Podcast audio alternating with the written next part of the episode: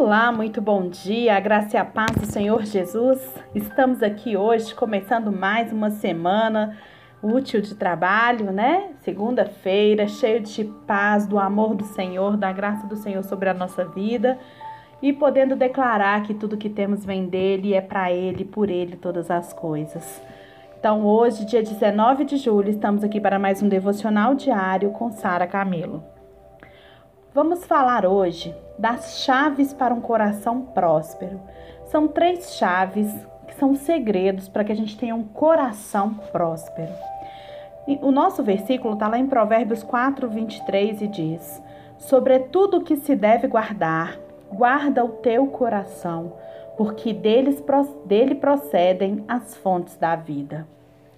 A gente sabe que a graça de Deus ela é a fonte da bênção e da prosperidade. Muitas vezes não temos recebido e desfrutado das bênçãos de Deus, pois elas estão, reserv... Eh, pois elas estão reservadas para aqueles que ouvem a sua palavra e creem nela.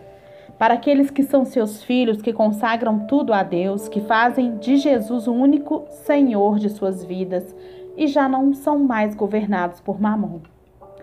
Esses vão receber a graça, esses vão receber as bênçãos do Senhor não tem nada a ver com, com o dar, mas com o coração modificado, para que se possa dar com alegria.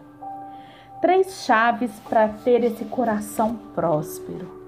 O primeiro é o cuidado pela noiva. Tenha cuidado pela noiva. Como assim? Tenha cuidado pela noiva. A noiva, segundo a palavra de Deus, é a igreja de Cristo.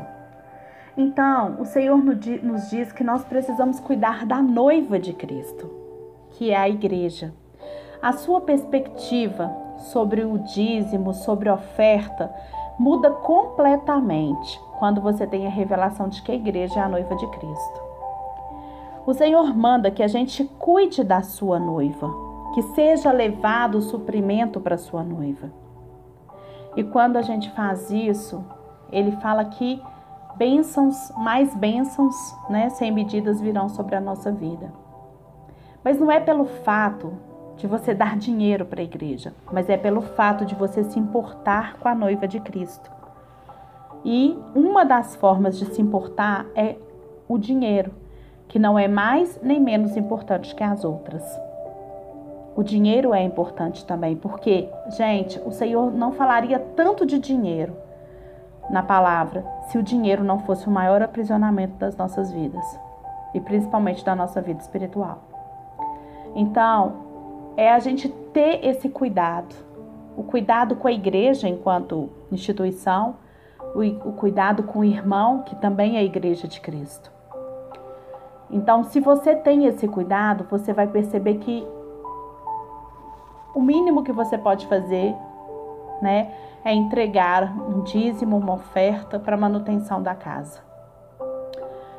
Bom, tem um exemplo que o pastor Pedro Estrela conta na, na dele que eu acho muito interessante assim para a gente compreender esse cuidado pela noiva.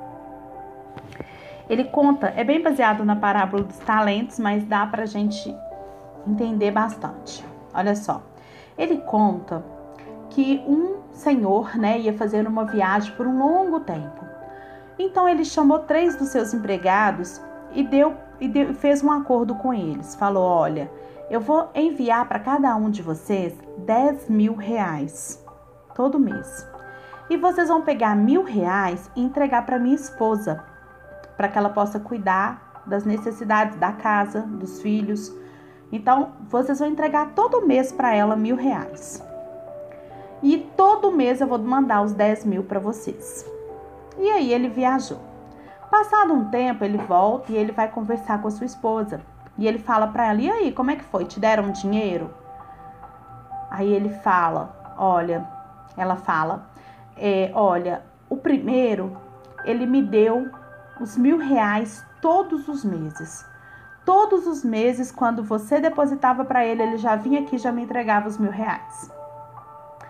O segundo No primeiro mês ele me entregou 800, nos outros meses ele não entregou nada, ou ele entregou 200, 300 e depois ele passou a não entregar mais nada.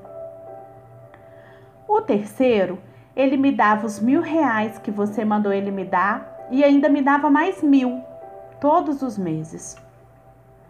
Então, o senhor, aquele né, senhor, aquele é, é, é, patrão ali, ele chama os seus empregados e fala: olha, para você que deu mil, você vai continuar recebendo. Para você que deu dois mil, você vai receber o dobro. E para você que não deu nada, o que era seu vai ser passado para o que deu dois mil. Com esse exemplo, dá para a gente entender bastante qual o significado do dinheiro, do dinheiro para a igreja. Quando eu entrego uma oferta, quando eu entrego o meu dízimo, eu não estou entregando, eu não tenho que preocupar o que, que o pastor vai fazer com ele. Eu tenho que preocupar que eu estou ali cuidando da casa do Senhor, cuidando da manutenção da casa do Senhor e cuidando do, do apoio aos meus irmãos.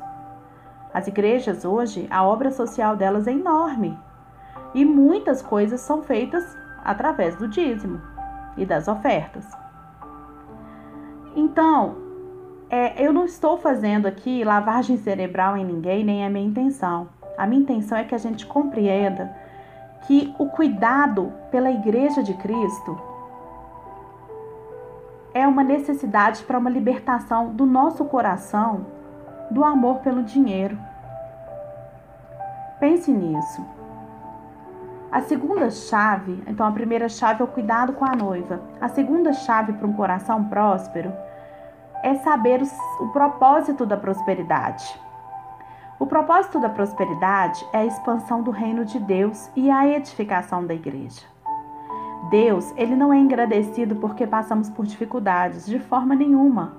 E também, ele não é engrandecido quando dedicamos toda a nossa atenção, tempo e dinheiro aos bens materiais, toda a nossa atenção e tempo ao dinheiro e aos bens materiais e ignoramos a realização do seu propósito na terra.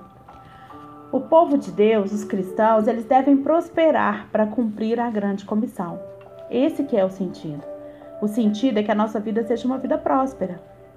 Podemos esperar prosperar, podemos esperar prosperar se buscarmos tal bênção como meio de nos auxiliar a cumprir o propósito de Deus.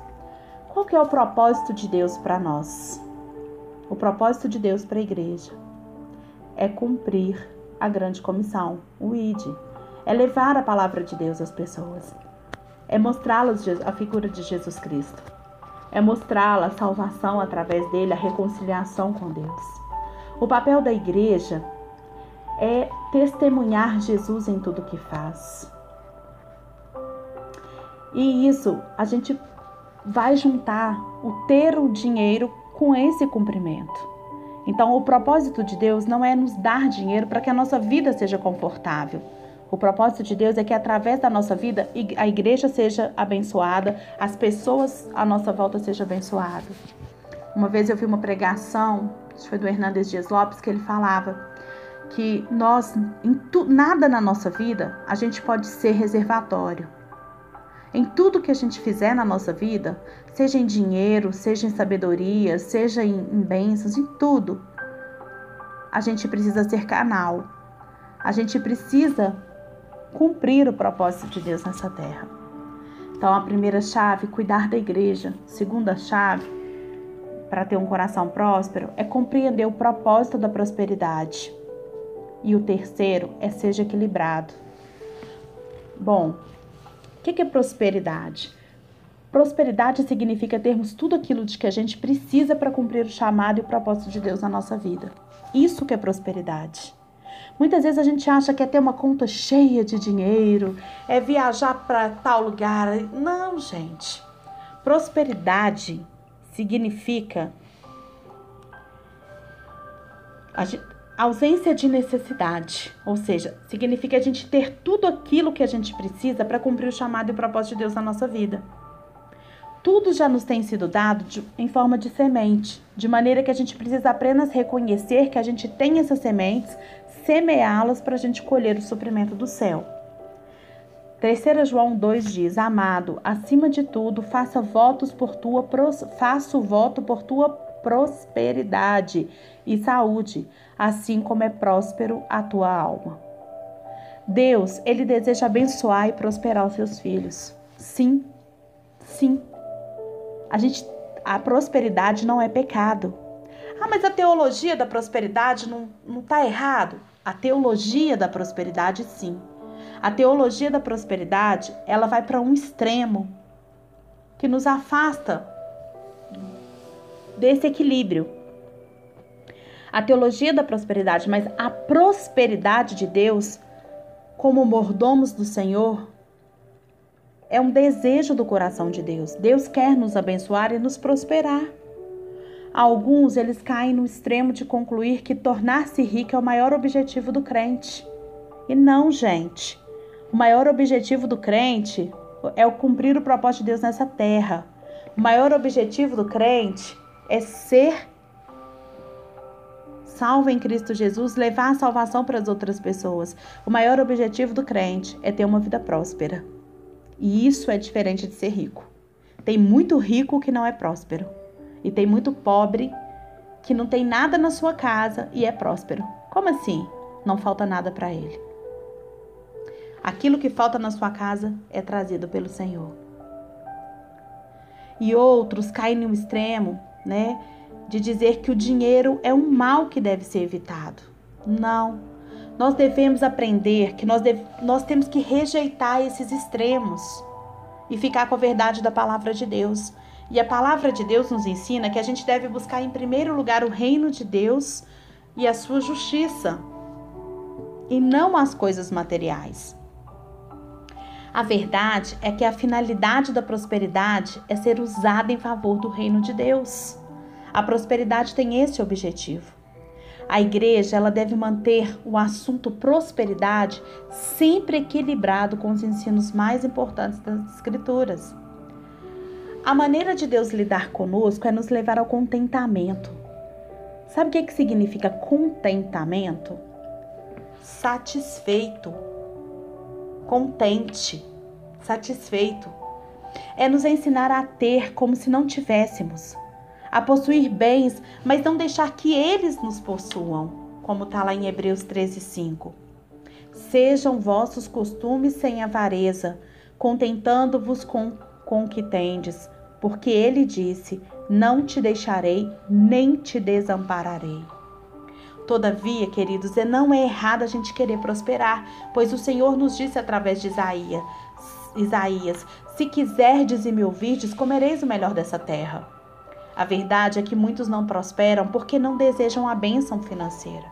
Sim, tem muita gente que acha que a bênção financeira é pecado. Sabe? Mas não é. É isso que eu quero te chamar a atenção nesse dia. A questão principal, gente, é a gente manter a motivação do nosso coração. Em 1 Samuel 16,7 diz: Porém o Senhor disse a Samuel: Não atentes para sua aparência nem para a grandeza da sua estatura, porque eu tenho rejeitado. Porque o Senhor não vê como o homem vê, pois o homem vê o que está diante dos olhos, porém o Senhor olha para o coração. E é isso. Precisamos entender o que é essa prosperidade na nossa vida. Não é riqueza, é equilíbrio.